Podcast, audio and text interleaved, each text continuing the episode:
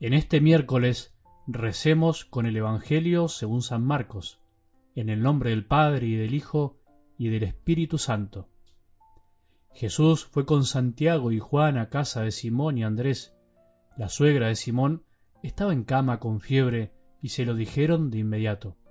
Él se acercó, la tomó de la mano y la hizo levantar. Entonces ella no tuvo más fiebre y se puso a servirlos.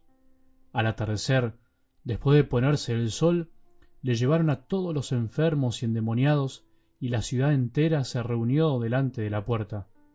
Jesús sanó a muchos enfermos que sufrían de diversos males, y expulsó a muchos demonios, pero a estos no los dejaba hablar, porque sabía quién era él.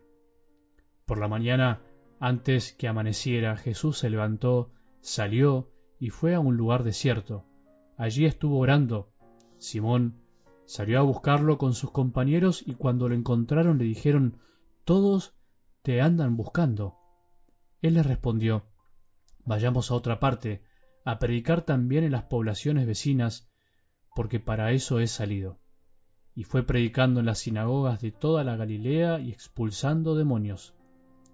Palabra del Señor.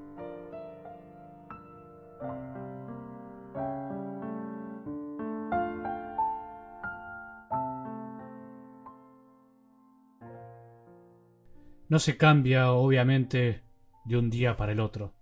No seamos ilusos. No se cambia automáticamente, mágicamente, no se cambia por decreto, hablándonos a nosotros mismos y obligándonos a hacer algo ni se cambia, obviamente, únicamente por una decisión personal.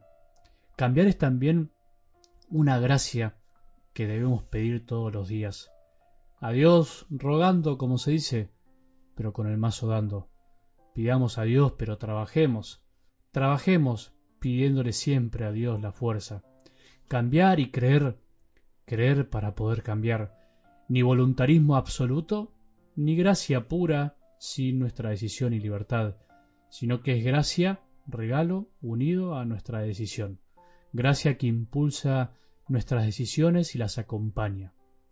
Esa es nuestra fe, esa es la maravilla del cristianismo. Las dos cosas siempre. Por eso Jesús nos dice, conviértanse y crean. Cambien, pongan algo de ustedes, pero también crean, reciban la gracia de la fe, acepten mis palabras, sepan que no todo depende de ustedes.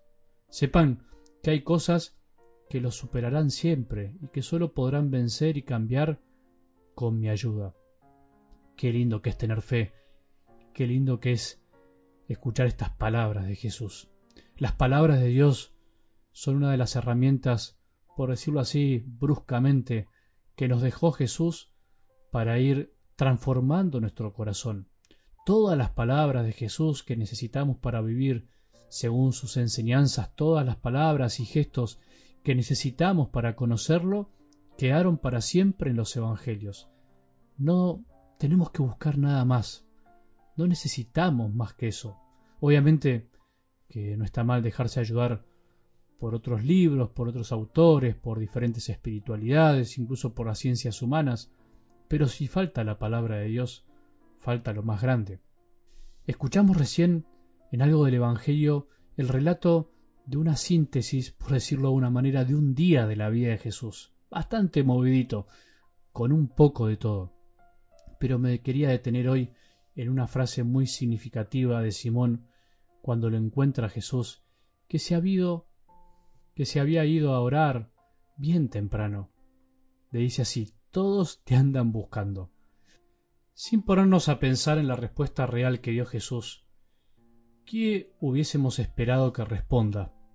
Por ahí lo lógico que podríamos imaginar es que Jesús haya dicho, bueno, ahí voy, que me esperen, como queriendo complacer la necesidad de todos, o bien queriendo hacerle el bien a todos los que estaban ese día buscándolo, algo que nos encantaría que pase.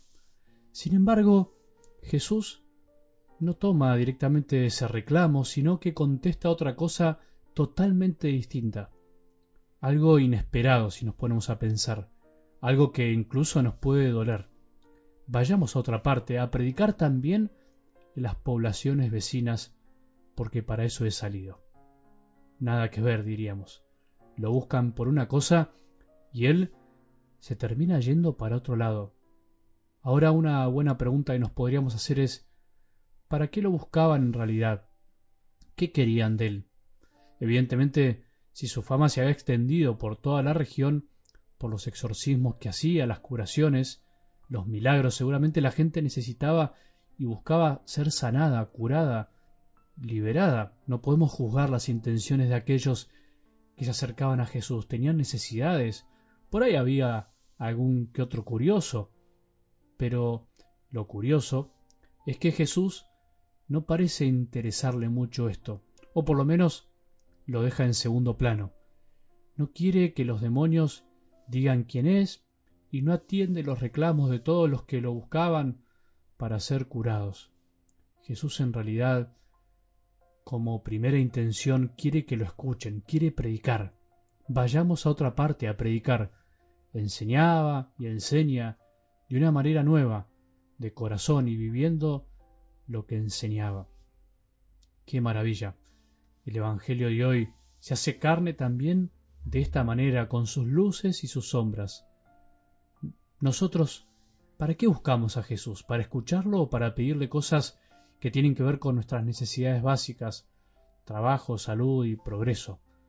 Muchos andan buscando a Jesús, pero no muchos son los que lo buscan por amor y para amarlo. Vos y yo, ¿para qué lo estamos buscando? ¿Qué pretendemos de él? Muchas veces gente que no está cerca de la iglesia me sorprende con actitudes muy evangélicas, más evangélicas que las nuestras, con más profundidad de la que tenemos los que muchas veces estamos cerca. Me acuerdo que una vez alguien durante una misión en una visita a su casa me decía no voy a la iglesia, pero rezo, rezo mucho, todos los días. ¿Qué reza? le pregunté, por ahí inconscientemente esperando que responda que le pedía cosas a Dios. Y me dijo no le pido nada, solo le agradezco a Dios todo lo que tengo, nunca le pido nada. Silencio.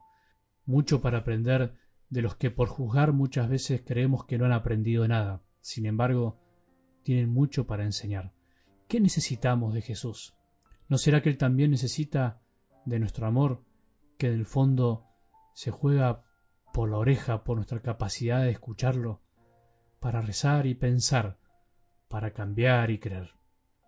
que tengamos un buen día y que la bendición de Dios, que es Padre misericordioso, Hijo y Espíritu Santo, descienda sobre nuestros corazones y permanezca para siempre.